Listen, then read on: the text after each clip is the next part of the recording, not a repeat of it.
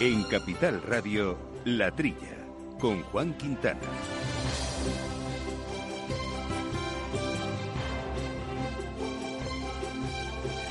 Muy buenos días, gente del campo, y buenos días, amigos del campo y de sus gentes. Bienvenidos aquí a este programa de agricultura, de ganadería, de temas del campo que tanto nos gustan y que hacemos todas las semanas eh, para todos ustedes aquí hoy desde los estudios Naturgy de Capital eh, Radio, un programa que hoy nos controla técnicamente Rubén Gutiérrez y que a los micrófonos tenemos, como es habitual, y todavía desde su casita cómodamente instalado, Jesús Moreno. Jesús, buenos días. Hola, buenos días, Juan, ¿qué tal?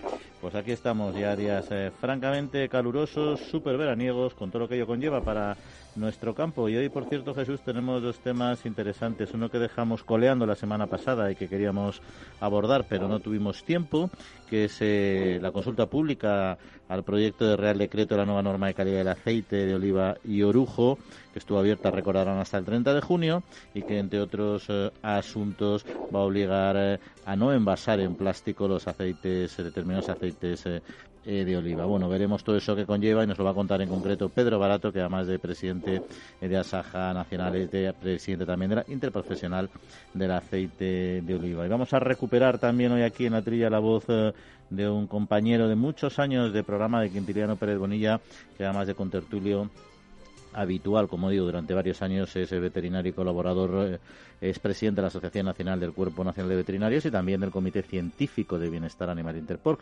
Pues con Quinti, como le llamamos, eh, vamos eh, a charlar sobre el Día Mundial de la Zoonosis que se celebró el día 6 pasado y también en concreto de enfermedades en cabañas de porcino que se están detectando ahora en China y ver cómo puede eso afectar también a la salud humana y sobre todo de otros cuantos asuntos como por ejemplo la unificación de los servicios veterinarios altamente demandados por este colectivo. Bueno, son algunos de los asuntos, por supuesto habrá otros muchos que nos vamos a ir encargando, Jesús, de analizar como siempre con delicadeza. Bueno, le recuerdo nuestro número de, correo electrónico, bueno, nuestra cuenta de correo electrónico para cualquier cuestión que nos quieran trasladar, que es la trilla arroba capitalradio.es, la trilla arroba capitalradio.es y también nos pueden seguir, les recomiendo que nos sigan nuestras opiniones y comentarios en nuestra cuenta de Twitter, en arroba latrilla debates. Manteniendo la tradición, las bodegas Brovalero elaboran vinos personales con identidad propia en pleno corazón de la Mancha. De sus viñedos y de su incondicional compromiso con el medio ambiente se obtienen los mejores vinos ecológicos de gran reconocimiento internacional.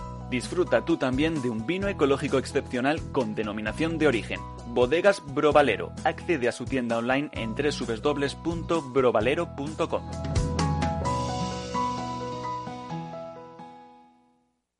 Amaneces antes que el sol y conviertes la vida en nueva vida. Y alimentas el futuro de los tuyos. Te proteges de enfermedades. No te rindes ante las adversidades. Y cada día empiezas de nuevo. Eres de una naturaleza especial. Por eso hay un seguro especial para ti. Agroseguro. Más que un seguro.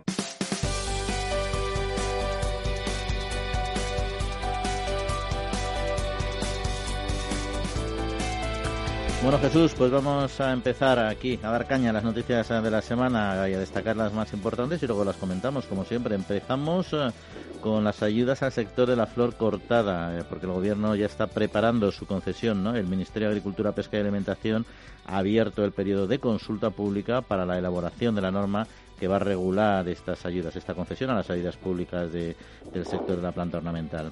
Hasta el 15 de julio los interesados van a poder formular alegaciones al proyecto de Real Decreto que tiene como objetivo compensar a los agricultores por los efectos derivados de la declaración del estado de alarma y que pondrá a disposición de los productores eh, de este sector más de 10 millones eh, de euros. Empieza el proceso ya eh, formal, digamos, Jesús, de estas ayudas tan reclamadas ¿no? por el sector que ha sido especialmente tocado por la crisis. Sí, eh, fíjate, Juan, eh, dice el, refrán que las cosas de Palacio van despacio. Estamos en el mes de julio.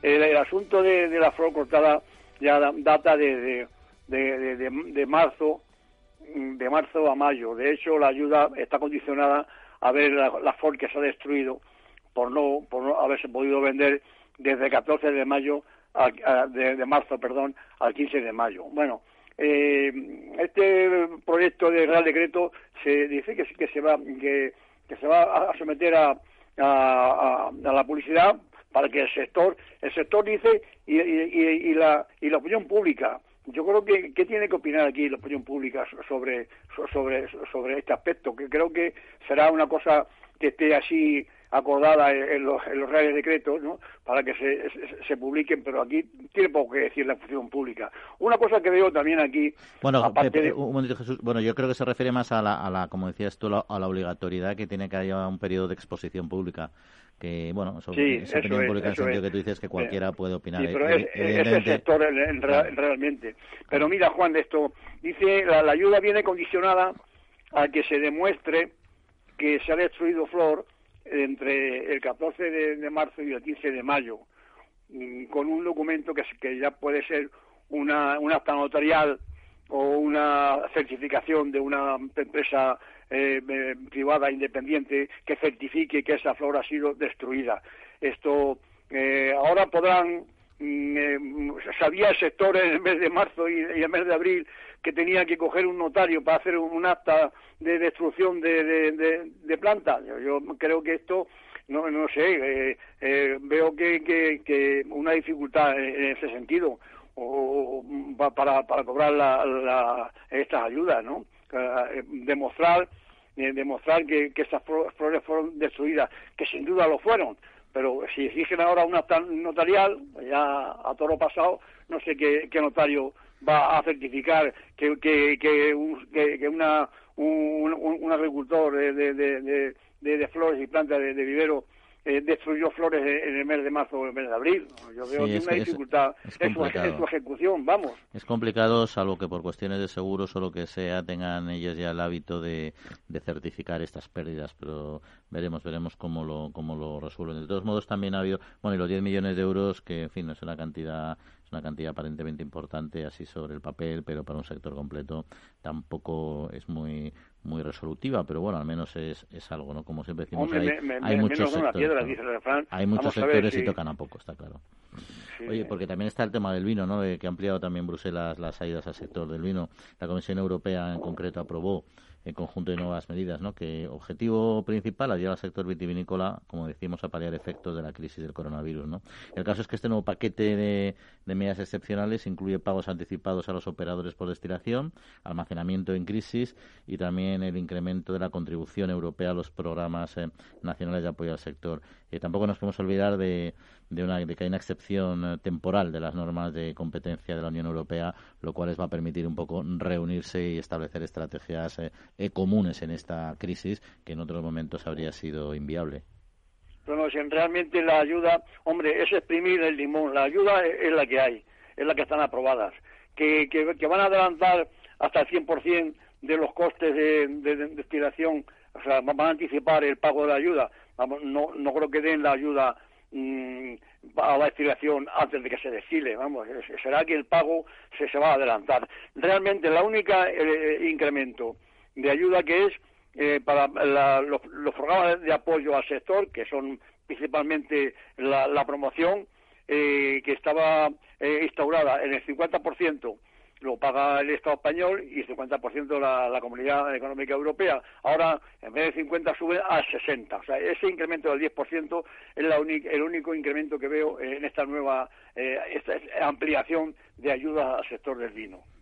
Un sector que además todo el mundo pensaba que iba a capear bien el temporal por aquello de que bueno que a nivel doméstico había habido se, se produjo un incremento sustancial eh, de la compra de vino por parte de las familias, un poco para hacer más agradable el confinamiento, ¿no? Eh, pero que efectivamente el canal Oreca también les ha tumbado sus previsiones y además se encuentran con una campaña muy potente este año, que es el gran problema que tienen, con unos stocks del año pasado y con una demanda, bueno, que ahora empieza a reactivarse, pero que no va a ser eh, factible dar salida a todo lo que se ha acumulado en este periodo. Afortunadamente, de todos modos, es un sector que puede acumular, porque hay almacenar, porque hay otros, acordémonos de, de los cárnicos, donde es mucho más, eh, mucho más complejo, sobre todo cuando hablamos de animales vivos que hay que sacrificar, ¿no? Pero bueno, vamos a un dato también ahora medioambiental y es que, y además buena noticia, que el sector agrario ha disminuido las emisiones de CO2 en 2019. El Ministerio para la Transición Ecológica y el Reto Demográfico eh, ha publicado el avance del inventario de emisiones de gases de efecto invernadero de, este año, del pasado año de 2019, y refleja una reducción de más del 6% de las emisiones brutas en España.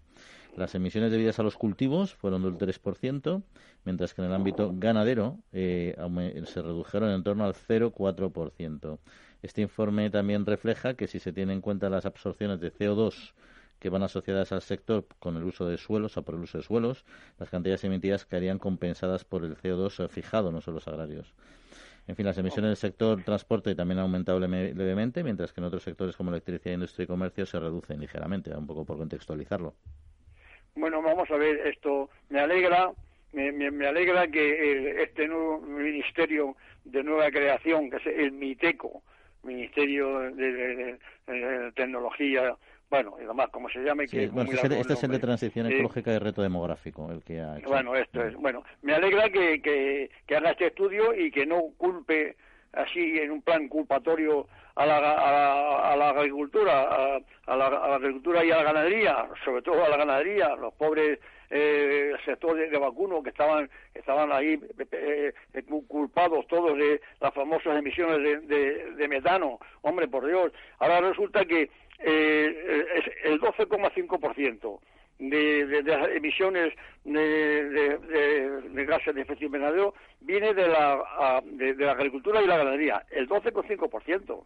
Y encima, según estos datos que tú acabas de leer, están, se, están trabajando estas emisiones, yo creo que es la agricultura y la ganadería está haciendo un esfuerzo, está haciendo un esfuerzo loable en cuanto a emisiones, vía alimentación de, los animales, vía mejoras en la agricultura. Quiero decir que, que, vamos, me alegro que esté que el ministerio este esté un poco eh, en la realidad de lo que realmente eh, colabora en nuestro campo tan querido de la agricultura y la ganadería a las emisiones de CO2. Y además, ¿eh? yo creo que es importante, bueno, primero destacan que efectivamente se ha reducido un poco, poco en este caso el de la ganadería, pero hay que tener en cuenta que ha aumentado la cabaña ganadera, es decir, tenemos más animales, emitimos, eh, emitimos menos. Eso es un síntoma de que la tecnología aplicada a la gestión, a, a las eh, fórmulas de los piensos, etcétera, pues va teniendo su impacto, ¿no? Pero sobre todo lo, lo, lo que es muy positivo es que hacen el balance, porque el sector agrario el problema que tiene siempre es que hacen el balance de emisiones,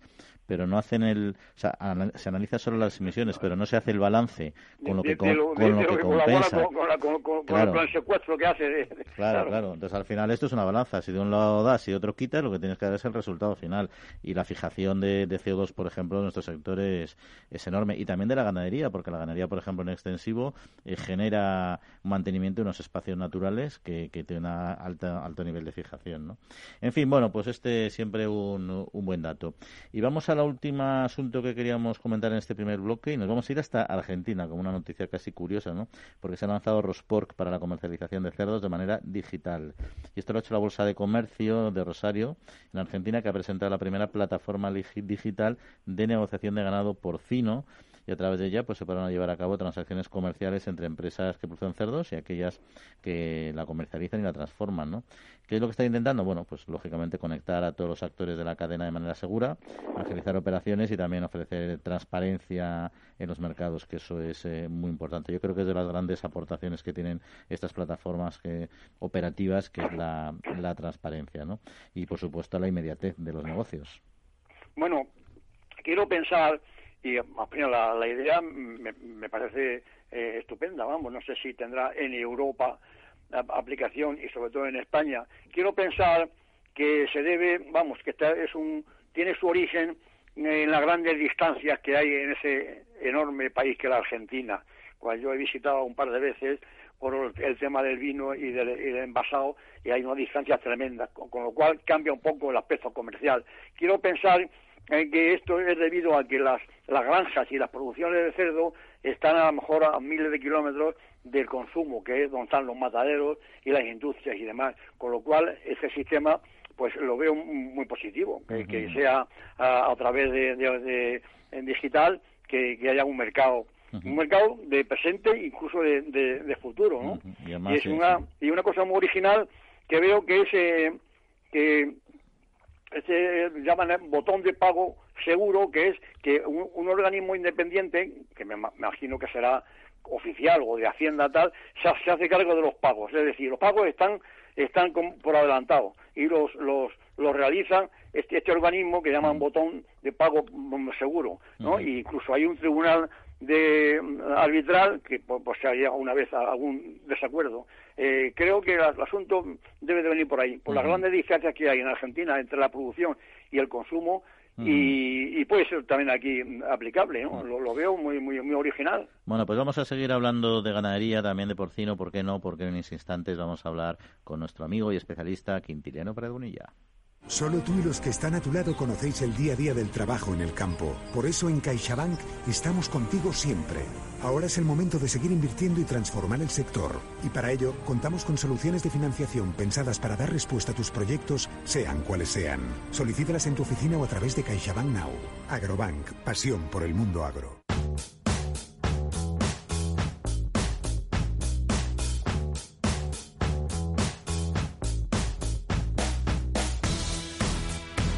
Pues eh, ya lo comentábamos al principio del programa, el pasado día 6 eh, se celebró el Día Mundial de la Zoonosis, enfermedades en cabañas, eh, en fin, una serie de, de, temas muy vinculados a nuestro sector y de ello queríamos hablar con Quintiliano Peregonilla, que conocerán muy bien todos ustedes, porque es un presidente de la Asociación Nacional del Cuerpo Nacional de Veterinarios, también del Comité Científico de Bienestar Animal de Interpor y sobre todo es un colaborador nostálgico de la trilla. ¿Cómo se define? Quinti, buenos días. Hola, ¿qué tal? Buenos días. Un saludo muy fuerte y cariñoso para ti y para Jesús. Hola, hecho de menos. ¿Cómo estás, querido? A nosotros también, ahí, cuando abordamos estos temas ganaderos y de porcino, ahí echamos en falta tus siempre afilados comentarios y astutos. Así que hoy te hemos recuperado aquí para que nos des un poco de luz sobre, sobre este tema, ¿no? Pero en primer lugar, estamos hablando del Día Mundial de la Zoonosis por aclarar lo que son, qué son las zoonosis. Vale, pues eh, el, tema del día 6 de julio, como Día Mundial de la Zoonosis, se celebra porque hace 135 años, justamente un 6 de julio, Luis Pasteur inoculó por primera vez la vacuna de rabia a un niño y le salvó la vida. Y de ahí se viene celebrando año tras año el Día Mundial recordando aquella zoonosis que todavía está presente en algunos países como es la como es la rabia, ¿no? Entonces, el, ¿qué son las zoonosis? Las zoonosis son enfermedades de los animales que tienen la posibilidad de transmitirse a otros animales y también y también a las personas. ¿no? De ahí su importancia en el tema de la ganadería y también en el tema de los animales salvajes, animales que se pueden encontrar en el, en el monte o que se pueden encontrar fuera de las explotaciones intensivas y que también tienen un riesgo un riesgo importante. Esta sería la mm. Bueno, lo hemos estado viendo mucho con el problema de las cabras, por ejemplo, en Madrid y en otras zonas, con el tema de los jabalíes, cómo están acercando la peste porcina africana, porque en todo caso lo que sí que tenemos, haciendo una comparación que no se puede hacer exactamente igual de la crisis eh, eh, sanitaria de salud que hemos tenido con lo que estamos teniendo con el coronavirus y la experiencia donde hemos sido un poco inexpertos todos, ¿no? Ha sido una, una experiencia nueva para toda la sociedad, también para el sector sanitario. En cambio, en el sector ganadero sí tenemos tenemos ya mucho bagaje en gestionar grandes crisis eh, veterinarias, ¿no? Como la peste porcina, entre otras, por poner algún ejemplo. Pues efectivamente, aquí mm, el tema de las actuaciones veterinarias en, en, zoonosis o en otras enfermedades es que en principio mm, nuestra Organización Mundial de la Salud Animal, que es la Oficina Internacional de Epizotías, que, cuya sede está en París, tiene una antigüedad de 50 años más que la propia Organización Mundial de la Salud. O sea, nació antes que la Organización Mundial de la Salud. Y nuestro principal objetivo en veterinaria es la prevención. Siguiendo aquel refrán español que más vale prevenir que curar, nosotros lo que hacemos es adelantarnos a la aparición de enfermedades de tal forma que permanentemente, tanto en Bruselas, en la Comisión, como en la OIE, los expertos veterinarios están estudiando situaciones de nuevas enfermedades y protocolos para la eliminación y erradicación de estas enfermedades. ¿no? De tal forma que si aparece, por ejemplo, un brote de peste porcina africana, como ha aparecido en China, por poner el mismo ejemplo de origen de la, de la COVID, ¿no? automáticamente China se cierra al comercio internacional. y la propia Organización Mundial del Comercio prohíbe el movimiento de animales procedentes de un país infectado al resto de países, ¿no? Esto es lo que hace que se eviten las, digamos, pandemias, entre comillas, enfermedades, porque en este caso la peste africana no se transmite a la especie humana, pero sí ayuda muchísimo para evitar la difusión de enfermedades. Y es algo que de alguna manera pues se debería, yo qué sé, tener en cuenta en la prevención de las enfermedades humanas, ¿no? Es algo que, que nos distingue la prevención veterinaria de otro tipo, quizás más asistencial, más de curar, más de tratar, que no la prevención en sí, porque hay un ejemplo más pragmático. Que nosotros no movemos animales de un país a otro si hay brotes de enfermedad en el país de origen, pero además en muchas ocasiones se piden pruebas serológicas previas al traslado de los animales de un país a otro, para evitar precisamente que esos animales que vayan a ser transportados puedan infectar el país de destino. Bueno, pues esta idea de prevención quizás se podría considerar también a la hora del el movimiento internacional y pudiera ayudar a disminuir la incidencia de, estas enfermedades.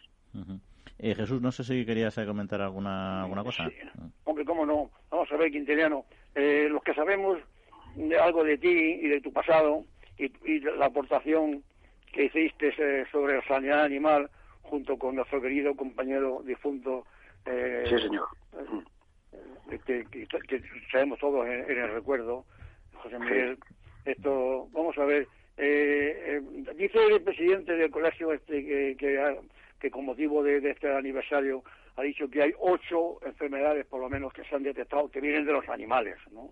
Entre ellos eh, vamos, el, ébola y, además esta del COVID, ¿no? Esto es un fallo esto.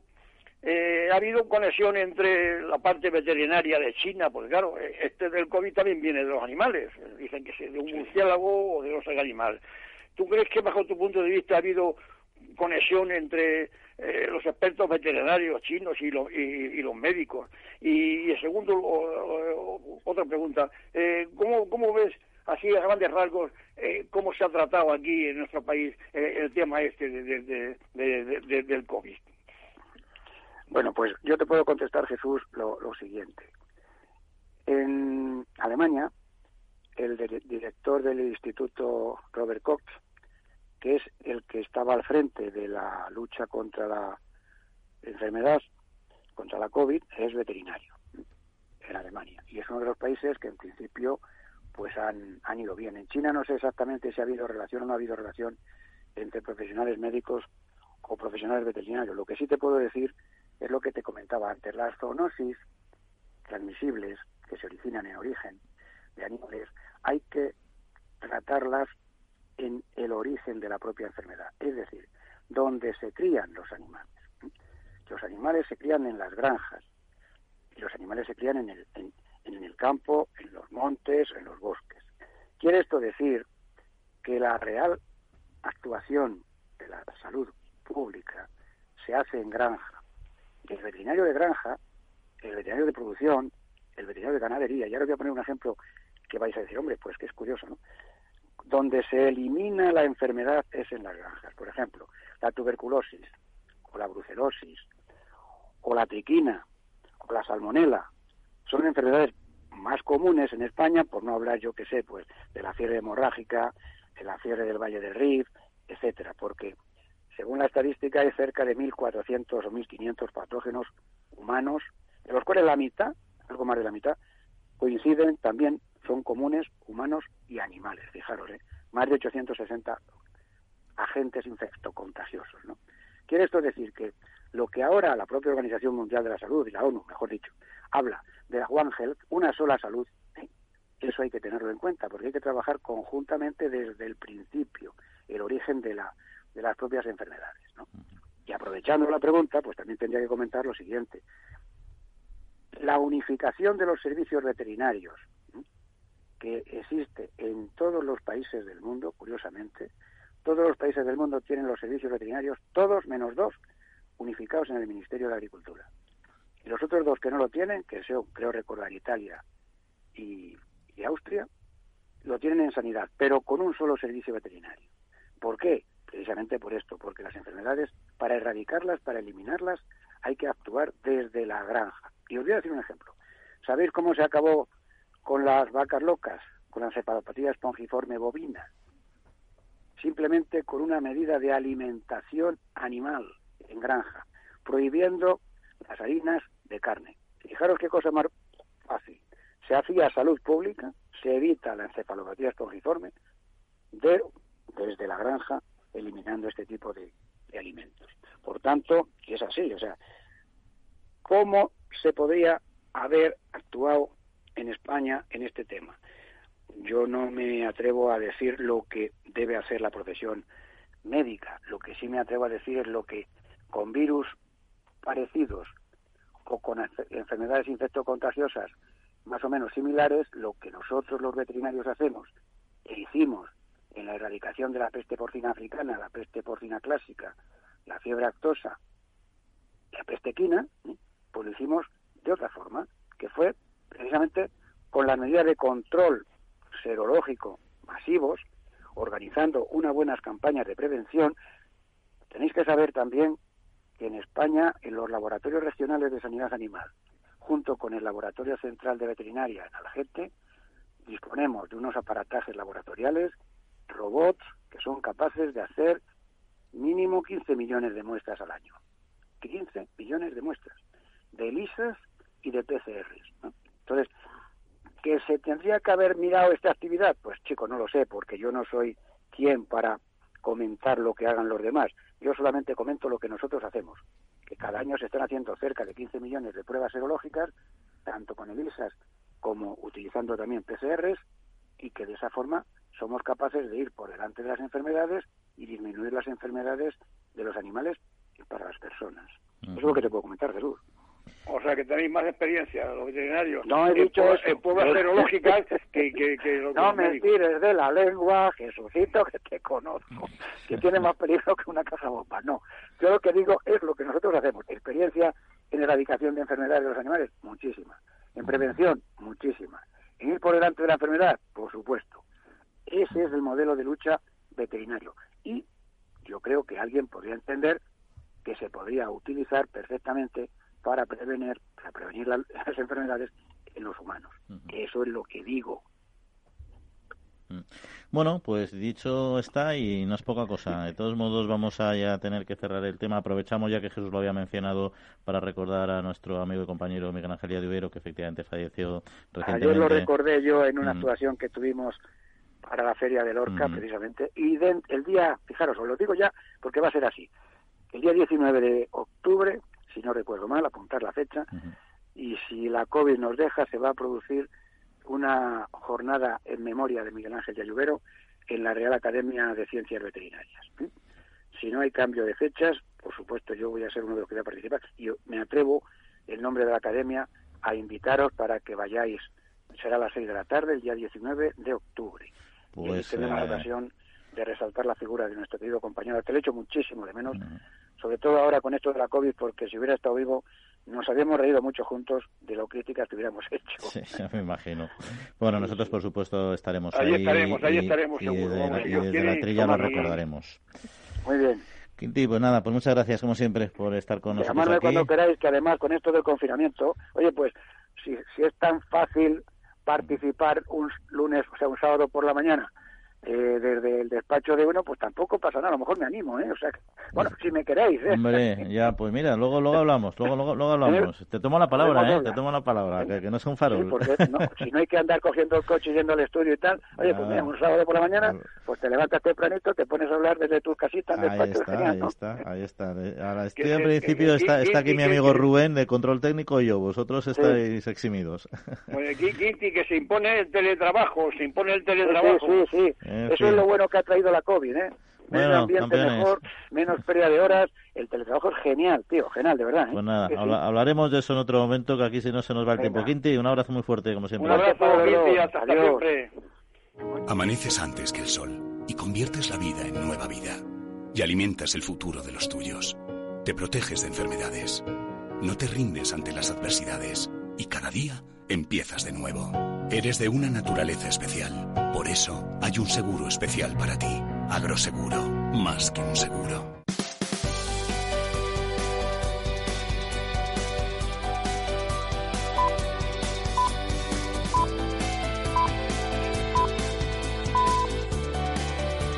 Bueno, interesante, interesante todo lo que nos cuenta nuestro compañero, pero Jesús tenemos que seguir avanzando con otros asuntos de actualidad, por ejemplo, que continúan estancadas las negociaciones eh, del Brexit.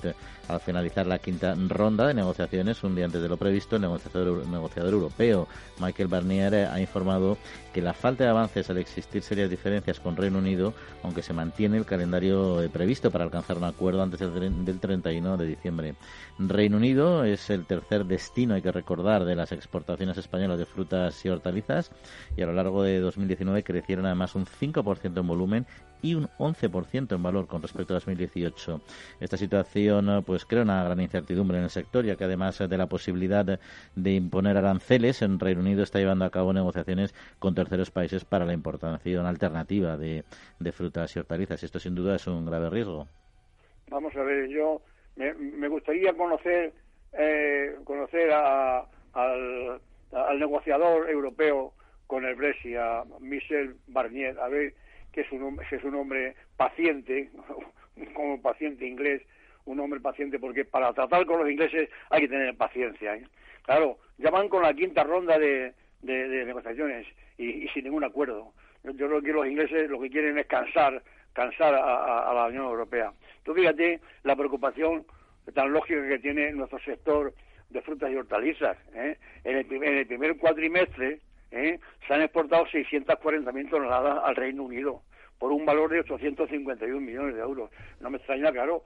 Eh, vamos a ver, cuando pongan los aranceles, pues va a ser un, tercer país. Va a interesar, le va a interesar al consumidor inglés pagar la fruta más cuando haya aranceles en la frontera, pues no lo sabemos. Pero fíjate lo que están haciendo los ingleses. Están buscando ya mercados alternativos, ¿eh? principalmente con vistas a Marruecos. Y, nosotros tenemos que hacer lo mismo, pero al revés. Hay que buscar, ellos están buscando mercados alternativos para comprar. Y nosotros vamos a tener que estar buscando, que me imagino que ya lo estarán haciendo, mercados alternativos para vender, como se hizo ya anteriormente cuando vino la gran crisis del veto ruso, que fue como un trauma de golpe y sin embargo poco a poco el sector de frutas y hortalizas fue sacando la cabeza a base de buscar otros otros mercados de, venta. Eso es lo que yo creo que está haciendo eh, nuestros productores de la mano de, de, CEPES, que la patronal de frutas y hortalizas. Sí, a ver, yo estoy de acuerdo contigo. Evidentemente están eh, planteando nuevos eh, nuevos mercados sin duda para nuestro sector. Lo han hecho siempre activamente, independientemente independiente del problema con Reino Unido, pero es verdad que se está viendo las orejas al lobo. Yo creo que al final tendrá que haber un acuerdo con Reino Unido porque interesa ambas partes. Otra cosa es que se está tensando la cuerda de una de uno, de, uno y otro lado. Y además Reino Unido no olvidemos cuenta con la con la y la alianza fuerte de, Estados Unidos. Y bueno, veremos qué pasa. Desde luego a nuestro sector hortofrutícola y a otros también no le va a venir eh, nada bien si no se llega a un acuerdo adecuado. Y por supuesto, Reino Unido hace muy bien ante la duda en, mientras tanto, buscar nuevos mercados alternativos. Que esperemos que una situación de acuerdo final no sea una alternativa realmente viable a las producciones españolas, que espero que no. Pero bueno, hay otros asuntos que tratar. También vamos a hablar del aceite de oliva y eso va a ser en un instante. El Foro Interalimentario trabaja por conseguir los mejores productos con la máxima calidad a los mejores precios, velando por garantizar la seguridad de la cadena alimentaria sostenible desde su origen hasta que los productos llegan al consumidor. Para ello cuenta con el compromiso de las empresas que lo integran, que apuestan por la seguridad, la calidad, la investigación, la innovación y la justa retribución de todos los agentes de la cadena.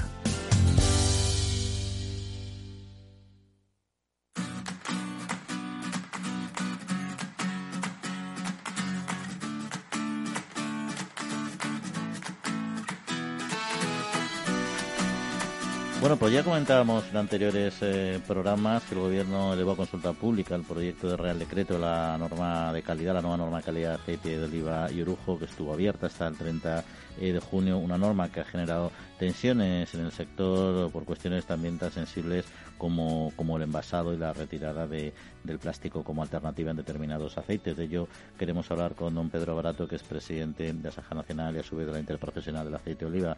Eh, don Pedro, muy buenos días. Hola, buenos días. Bueno, eh, ¿cómo valoran con carácter general de dicha dicha norma?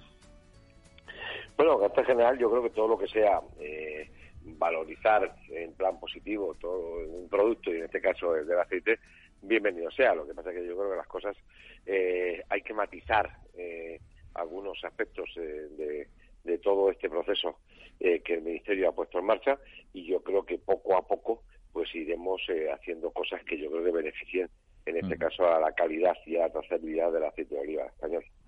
Uno de los temas eh, que más ruido ha generado en la opinión pública y en el sector ha sido el de la prohibición de envasar eh, en plástico. Este es uno de los asuntos que piensa que se va a poder reconducir de alguna manera y, de alguna manera y sobre todo qué, qué conllevaría para el sector.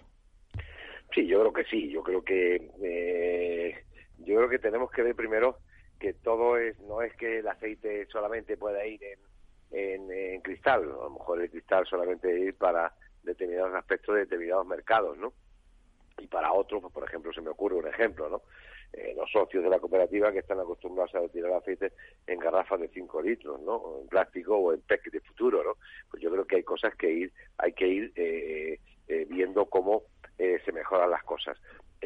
yo no entendería que un vino gran reserva pues eh, vaya en un, envase, por ejemplo, de PEC o de Tetrabric, ¿no? Pero yo creo que es un camino que tenemos que eh, entre todos hacer eh, un esfuerzo para que el producto, pues ya que es un producto de excelentísima calidad, pues también vaya acorde, en este caso, con el envasado. Nada más, yo entiendo que una decisión de ese estilo podría generar también importantes consecuencias en lo que es en el coste de producto final al consumo, ¿no? Con lo cual, al final, de alguna manera, alguien tendría que pagar eso, ¿no? Bueno, esto es como cuando empezamos a poner eh, aquellos eh, envases eh, inviolables o irrellenables, donde había gente que no le interesaba, ¿no? Y decía que el coste era muy grande, al final el coste no era tan grande, ¿no? yo creo que siempre a mí me gusta hacer discriminaciones positivas. Yo creo que un aceite virgen extra tiene que tener eh, el envase tiene que ser eh, acorde con lo que es el producto. Otros aceites tal vez podamos eh, meterlos en otros envases, ¿no? Pero vuelvo a insistir, no está cerrado, ¿eh? hay que matizar muchas cosas y de luego la filosofía que tiene que llevarnos es a que desde luego el valor del producto tiene que eh, llevar también el envase con el producto. Porque por cierto, esto es una línea que ha planteado, independiente de que al final se reconduzca o no el ministerio, ¿es solo para aceite de oliva en el marco de esta norma de calidad o está o afectaría o están también trabajando eh, en, otro tipo de productos? en principio, lo, que yo conozco es solamente para el aceite. Eh, nos acompaña Jesús Moreno. Jesús, ¿querías plantear alguna cuestión? Pues, pues sí, siempre es, agradable hablar con Pedro. Eh, vamos a ver, esto, Pedro, este tema que, que, que, estamos tocando sobre el envasado de aceite en cristal, ahora mismo hay aceites, hay aceites de élite que son de, pequeñas producciones o, especiales que, que, se, que, se envasan en cristal y nadie lo impide. El sector dice que que no, no ve bien esta obligación de, de, la norma. Estamos de acuerdo que el cristal le da prestigio a un producto, pero en el vino no se puede comparar.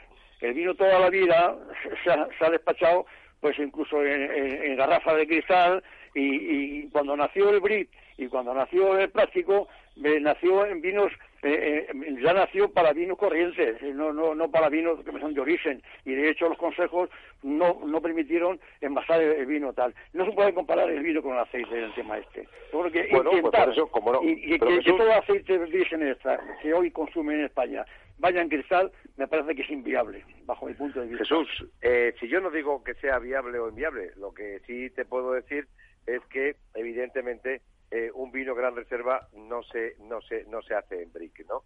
Eso no significa para que haya una discriminación positiva en el sentido de que quiera eh, poner y valorizar el producto como tú bien dices, de muchos eh, consejos reguladores o muchos eh, aceites que desde luego eh, nadie pensaría, no voy a dar ninguna marca, pero determinadas marcas, que, que, el aceite vaya en, en, un envase que no sea cristal, ¿no? Pero es más, pues es que hay un impuesto al, plástico que está ahí, son 735 millones lo que se pretende recaudar quitando los plásticos de determinados productos, que eso es otra barbaridad, porque todos los lineales llevan plástico, todas las Coca-Colas llevan plástico, todo un montón de cosas, ¿no?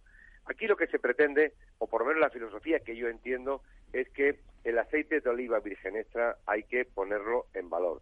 En valor en precio y en valor en lo demás. Por lo tanto, yo no creo que haya una obligación directa a partir del día uno de no sé qué mes de que todo el aceite virgen extra haya que llevarlo en... Sí, que, sea, una tendencia a futuro, de acuerdo.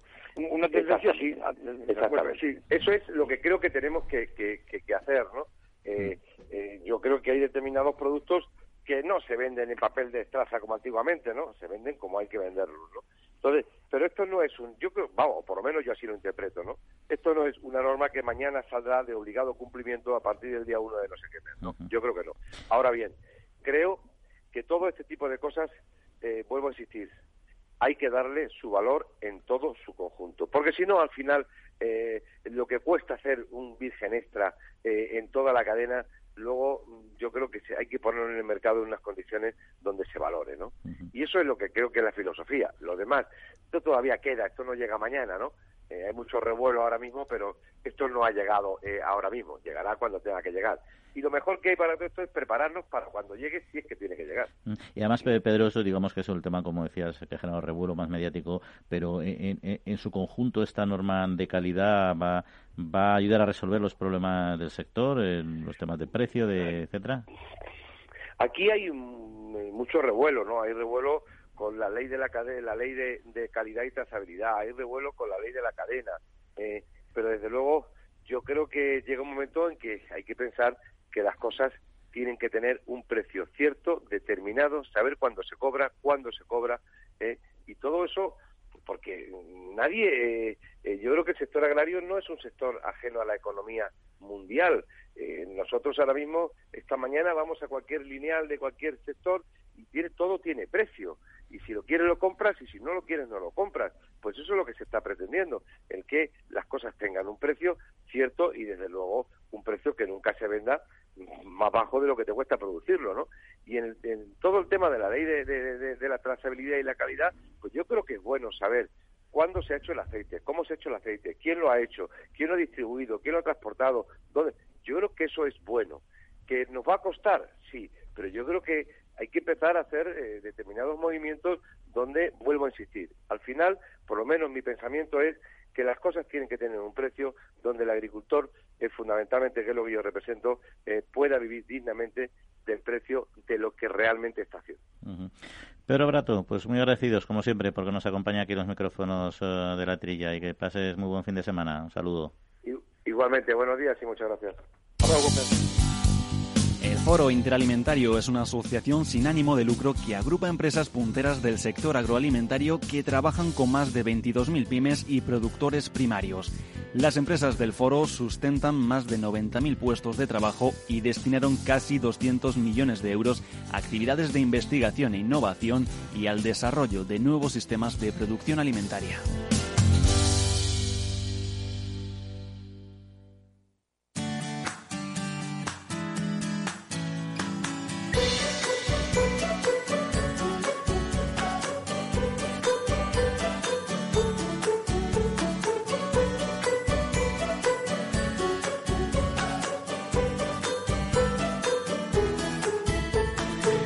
Bueno, pues ahí estamos, eh, Jesús, con nuestros vinos, nuestros plásticos. Al final todo esto hay que entender que es una estrategia a nivel global de reducir la producción de plástico. Pero también tienen que entender los oyentes que el plástico, el PET en concreto, es un elemento perfectamente reciclable y que independientemente de que haya que reducir eh, eh, la producción de determinados envases, que eso, bueno, pues es razonable, reducir la producción, reducir, reciclar y luego valorizar lo que sea necesario. No nos olvidemos eh, que lo que hay que hacer en primer lugar esto es cumplir con nuestras obligaciones medioambientales de reciclar adecuadamente los envases domésticos para empezar y por supuesto otro tipo de envases como son los agrarios de fitosanitarios en segundo lugar, ¿no? Y no nos olvidemos tampoco que hay muchísimos más residuos que lo que son los envases, que parece que todo pilota o pivota en torno a los envases, pero los residuos en general plásticos son, eh, son enormes y en muchos casos más descontrolados. Dicho esto, Jesús, si te parece, eh, cambiamos de tercio y nos vamos a Bruselas porque los eurodiputados han mostrado su desacuerdo al retraso de las ayudas agrícolas para la recuperación eh, que plantea Bruselas. Un grupo de 60 eurodiputados, que no son pocos, han enviado una carta al comisario de Agricultura Europeo en el que muestran su rechazo a que las ayudas destinadas al desarrollo rural procedentes del Fondo Europeo de Reconstrucción estén condicionadas a los compromisos de carácter medioambiental recogidos en el Pacto Verde, ya que esto podría suponer que dichas ayudas no serían efectivas hasta el ejercicio 2023. Ahí es nada. Tú fíjate, me parece que ha sido nuestros eurodiputados eh, en el Parlamento los que han los que han movido este este asunto, ¿no? Porque claro, esto todo viene unido por por la famosa la, famosa tendencia este de, de la granja a la mesa, que es una agricultura verde, más verde. Y claro, eh, posponer las ayudas de, de, de, desarrollo rural, ¿eh? Eh, que, que, que, tienen objeto en el fondo de recuperación para la agricultura con esto del COVID, posponerlo hasta, hasta el 2023 pues es un, vamos, eh, vamos, es una barbaridad. claro, tú, fíjate, o sea que, que se, me hace poco poco los, eh, los eh, eurodiputados. Me, parece que, que, se van a unir mucho más a, esta petición, ¿no? Porque claro, el, dejarlo hasta dentro de, dos años o tres, estas, estas ayudas que vienen vía FEADER del derecho del, esto rural, pues me parece una barbaridad. Yo, yo creo que eso no, puede seguir adelante. ¿eh? Y quien también va a tener más peso, además de los eurodiputados, pueden ser los propios agricultores, ¿no? Porque eh, Ricard Ramón, que es el jefe de la unidad adjunta de la Dirección General de Agricultura de la Comisión Europea, afirmaba precisamente esta semana en un seminario virtual organizado por cooperativas agroalimentarias que el Ejecutivo Comunitario prevé la incorporación de medidas para mejorar la capacidad negociadora de los agricultores en la estrategia también muy debatida de la granja a la mesa. Y asegurado que por primera vez la Comisión Europea eh, va a reflejar en sus documentos la necesidad de reforzar a los agricultores en la cadena alimentaria para garantizar la sostenibilidad eh, eh, del sector. Y también prevén medidas para mejorar los precios que perciben los agricultores, que es una de sus grandes, de sus grandes demandas. Fíjate, tan difícil es, no sé, el tema este eh, no sé, parece un tema vidrioso esto de, de, poner el cascabel al gato. ¿Cómo le ponen en la cadena alimentaria ese asunto de que, de que no se pueda vender por, por, debajo del costo de, producción? Pues fíjate que la cadena alimentaria fue, fue creación nuestra. En el año 2013 fue la primera propuesta de, la ley de la cadena alimentaria por nuestra compañera de carrera eh, García Tejerina. Hace siete años y todavía dándole vueltas al asunto de, el tema este. Sí, están puestos los, dos contratos eh, para que figuren los, los, los, contratos y la ICA está haciendo inspecciones sobre el particular, pero el tema central que, que, los agricultores reclaman, que no se venda a pérdidas y que, se, y que no se venda por debajo del costo de producción, parece como muy difícil. Yo, yo, no sé si será esto tan difícil o no de, de, de, conseguir. Y me venía a la cabeza también, eh, Jesús, un poco la conversación que hemos tenido antes con Quintiliano Pérez de Bonilla, y porque había una noticia que tenía mucho que ver con este asunto de la zoono, de las zoonosis, el Día Mundial de, de las zoonosis y las enfermedades y las crisis eh, veterinarias, ¿no? Y, es que hay un dato que se daba ese día precisamente de que un mayor control de los patógenos animales podría evitar el 60% de las enfermedades eh, eh, humanas. Esto lo dijo Luis, Luis Alberto Calvo, que es el presidente de la Organización Colegial Veterinaria, precisamente ese 6 de julio, y declaró que bueno este dato no se puede llegar hasta un 60%. ¿no? Eh, también hizo referencia a las enfermedades que suponen una mayor amenaza para la salud pública y que son responsables de millones de fallecimientos al año. ¿no? Eh, bueno, al final... Ha, quedado, ha quedado contestado todo esto y bien claro con, con, con la con, con, la opinión de, de, nuestro compañero eh, que tiene el pez de bonilla. O sea que prevención, prevención y los animales, hay una, cantidad de, de, enfermedades animales que suponen un, un, paso muy, eh, excesivo para salvaguardar la vida de, de, las personas. Es decir, que, que parece que que no tiene que ver, pero tiene mucho que ver. Y, de hecho eh, podríamos, podríamos haberle preguntado, lo que pasa es que se, me pasó, mira, fíjate, la próxima vez que hablemos con él, ahora que se ha ofrecido a volver a compartir con nosotros el micrófono, pues eh, es el tema una, una, enfermedad animal quizá poco conocida por los oyentes, que es el Streptococcus zooepidemicus, una infección bacteriana. Bueno, pues que en 2018, bueno, en, los, en los años 70 ya se extendió bastante, sobre todo en el sudeste asiático, pero luego yo recuerdo que en 2018 apareció algún caso en Nueva Zelanda y el año pasado creo que en Estados Unidos eh, y en Canadá, ¿no? Y ahora empieza a aparecer ya, dicen que se ha detectado alguno en Países Bajos. No es una infección rara, pero es cierto que está empezando, bueno, a, a moverse, a moverse un poquito y habrá que estar también al quite con, con este tema. Sí, sí. Pero bueno, seguimos, Jesús, que tenemos algunos otros eh, temillas que tratar y no nos los podemos dejar atrás. Manteniendo la tradición, las bodegas Brovalero elaboran vinos personales con identidad propia en pleno corazón de la Mancha.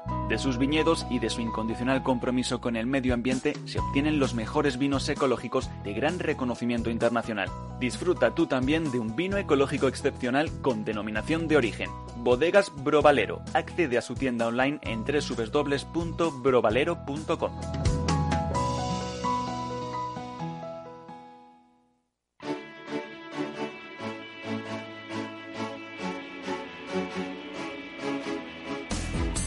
Bueno, pues ya saben nuestros oyentes que además Brovalero eh, cuida, a, les cuida a ellos, a los oyentes de la trilla, y les hace un descuento del 15% en la venta si compran vinos eh, de esta bodega, que recuerdos, eh, recordemos es una bodega manchega con vinos de autor, especializada en vino ecológico, monovarietal, variedades que quizá no les sean muy habituales y que merece la pena probar, en particular el ecológico como la Petit Verdot, la Shiraz, quizá algo más conocida, la Cabernet Sauvignon en tintos, incluso con blancos que tienen blancos fermentados en barrica. Bueno, ¿qué pueden hacer para probar estos vinos? Se meten en su página web, brovalero.com, y hacen, entran en la pasarela de pago, eligen los vinos y cuando tengan que pagar le pedirán que pongan, cumplimenten un cupón si lo tienen. Bueno, pues no tiene más que poner la trilla, todo seguido en minúsculas, la trilla, todo seguido en minúsculas, y a partir de ayer le darán el descuento del 15% sobre el precio de, esta tienda online. Merece la pena probarlos, así que les animamos eh, a ello, como les animamos también a que, bueno, que piensen un poco en los refranes del vino que les traemos cada semanita.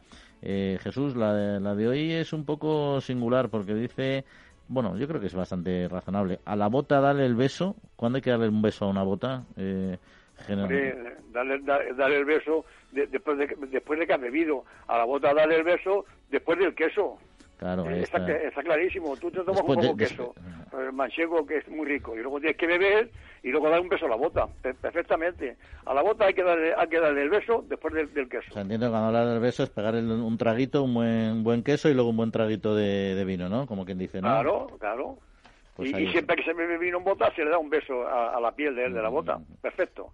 Bueno, pues ahí está, ahí está uno de los temas. Oye, nos quedan algunos asuntos eh, que comentar, no queda mucho tiempo, pero mira, sí quería mencionar uno de ellos y es el tema de las eh, de los rastrojos la quema de rastrojos por motivos sanitarios en concreto en Castilla eh, y León las afecciones fitosanitarias que en esta campaña se están produciendo en los cereales en concreto han aconsejado la utilización de una medida como es la quema de rastrojos que permite la eliminación de organismos eh, nocivos no una medida que también a veces es delicada y que hacerla hay que aplicarla con mucha cautela. Es una práctica agronómica en el fondo no que tiene carácter preventivo de cara a cosechas futuras bueno, y garantiza la menor utilización de otros productos que cada vez son menos eficientes. Sí, siempre se ha, siempre se ha, habido cuestiones sobre el rastrojo, ¿no? Antiguamente se decían que al quemar el rastrojo quemaba, que quemabas la, la, microbiología del suelo y dejaba al suelo menos fértil, eso hace muchos años. Ahora ya es al contrario, ahora bueno, al margen de, lo que puede suponer para algunos incendios, si se hace con cuidado, no tiene por qué, está bien la petición de, de Castilla y León sobre el permiso para quemar rastrojos, eh, sobre todo en una zona en la que ha habido enfermedades y, los famosos topillos y demás, quiero decirte que es una medida eh, sanitaria. Otra cosa que está ligada al, al, rastrojo, Juan, que lo he visto por aquí en, alguna información, es que este año sobra paja. La, la paja no, no, no la recogen de, suelo porque hay, hay, mucha oferta y poca demanda. No sé a qué, a qué será debido esto, porque generalmente la paja se vendía estos años atrás eh, a, buen precio. De hecho, se recogía la paja, se almacenaba y luego se, iba vendiendo eh, a lo largo del año. Sí, porque además este, este, año no, no, no, no, no, no se recoge la paja.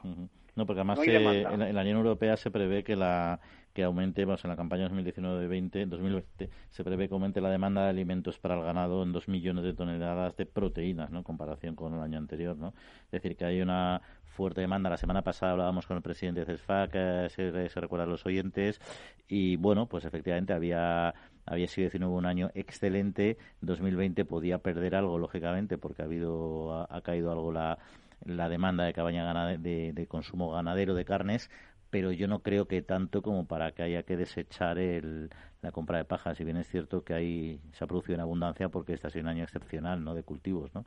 Y quizá yo creo que ha sido eso, el exceso, o sea, la altísima producción eh, junto con una reducción de, del consumo, una reducción de, de las cabañas también por, por, la reducción del consumo. ¿no? Por ahí pueden venir los tiros, sí, claro. Oye, un tema que también teníamos eh, pendiente como casi como noticia curiosa, ¿no? Y es que España y Colombia, eh, bueno, incautaron 1.346 toneladas de pesticidas, ¿no? Algo más de 30 países no solo fueron España y Colombia, y coordinados eso sí por la Agencia Europea, la Policía Europol, confiscaron estas mil, mil, casi, casi 1.400 toneladas, ¿no? Una operación muy interesante. Es la quinta edición de la operación Silver Age, eh, y bueno, participaron 26 Estados miembros, también estuvieron Estados Unidos, que parece que siempre va, o Reino Unido, que van a desmano en este caso, pero en eso trabajamos eh, todos juntos, ¿no? Y hay, y hay ¿qué, habría supuesto esta cantidad? Pues hubiera permitido fumigar eh, o aplicar pesticidas en 207.000 kilómetros cuadrados, lo cual en sí no es malo si son pesticidas bajo control, pero es un alto riesgo si son pesticidas eh, sin control y, operando en el mercado negro, con lo cual las garantías de seguridad son muy, muy limitadas. Hombre, me parece muy positivo que, que países como, como Colombia, con, todos mis respetos para los países eh, suramericanos, que, que está la cosa un poco Mm, no, no, con la, la, vigilancia que dice aquí, me parece positivo que esta colaboración entre las policías que hayan desarticulado ese tinglado de, de, estos productos ¿eh? en Colombia. También dices tú que ha intervenido en los Estados Unidos, ¿no? En, coordinación. Sí, sí, sí. Al final estas, estas operaciones, bueno, el Europol tiene capacidad sobrada para actuar, pero es cierto que cuando se ponen eh, a trabajar juntos, juntos de la mano es bastante más operativo, sobre todo con una gran potencia como es Estados Unidos, ¿no? Y ya para terminar, nos queda un par de minutos, pero vamos a ver si, si terminamos eh, con un asunto, y es el Instituto Francés de Investigación Agraria, el INRAE, ha presentado un estudio del coste que supondrá para el agricultor la retirada del glifosato. El presidente de la República, hay que recordar, Macron, prometió, prometió en su campaña electoral que eliminaría este producto la agricultura francesa, pero luego también se comprometió con los agricultores a que el herbicida se eliminaría cuando contaran con alternativas que fueran viables. Y entonces ha cometido este estudio a petición del gobierno francés precisamente para evaluar el impacto económico de la eliminación del glifosato, que puede ser 80 euros por hectárea en siembra en siembra directa, que no es que es mucho dinero. Sí, bueno, ya, estamos como siempre. Le, hará caso los, ecologistas y el gobierno francés eh, le hará caso al INRA, al Instituto Nacional de, de Research de Investigación Francesa. Eh, si no le hace caso, claro, ya sabemos que el usar glifosato conlleva, eh, conlleva un costo adicional en labores y demás, sobre todo que es que no hay un producto alternativo, ¿no? yo, yo, tiene mucho prestigio, como aquí tiene también nuestros investigadores el INRA francés. ¿eh? Yo creo que el gobierno le debía hacer caso y posponer la prohibición de, de, de glifosato hasta que no haya una, un, producto alternativo, ¿no? Lo que pasa es que aquí entramos en la batalla política. Al final los grupos ecologistas en Francia tienen mucha fuerza. Tiene, si aquí, si aquí ha habido un ataque frontal al glifosato en Francia, no te puedes eh, imaginar. Hay que recordar que el glifosato es un herbicida, realmente, que es el de máximo uso a nivel mundial, que se degrada rapidísimamente, que mal utilizado, como cualquier producto químico, cualquier medicamento, cualquier persona que lo consuma mal, pues es un problema, pero bien utilizado según las pautas que marca, en principio no hay evidencia científica de que genere ningún daño para las personas ni para la, la naturaleza. Y eso lleva aplicándose durante décadas y siempre bajo estricto control. Lo que pasa es que, bueno, ahí la política es así y asume determinados compromisos que luego no son tan fáciles de resolver, porque como bien decías, no hay, no hay alternativas y si no hay alternativas, pues eh, no, no, es fácil eh, eh, potenciar o, dar contento a los agricultores, ¿no? En total, eh, pues al final hay que recordar que se usa fundamentalmente para malas hierbas perennes, casi en el 80%, ¿no? Algo también para destrucción de cubierta vegetal. Y también se utiliza en, jardinería, en, zonas urbanas, que eso sí ha generado algún problema, porque efectivamente están muy en parques y jardines hay que usarlos con máximo cuidado, pero también hay que utilizarlo adecuadamente y hay asunto resuelto. Claro, y si bebes lejía te mueres. Y sin embargo la, lejía, una, una dilución de, lejía en agua, es lo que, se han, lo que han recomendado eh, ahora con el virus para desinfectar nuestros, pomos. Claro, si lo usan mal, las cosas, pues claro, pues, pues eh, de ahí viene el, asunto. Ahí está, pero, pero, pero, ese es Trump, ese es Trump. Y controlado, pues no pasa nada. En fin, pues se nos acaba el tiempo. Agradecemos a Rubén Gutiérrez, hermano de los controles técnicos. Jesús, que pases muy buena semanita. Igualmente a todos los oyentes. Y a todos ustedes, buena semanita y una semana estamos con ustedes otra vez. Un saludo y disfruten.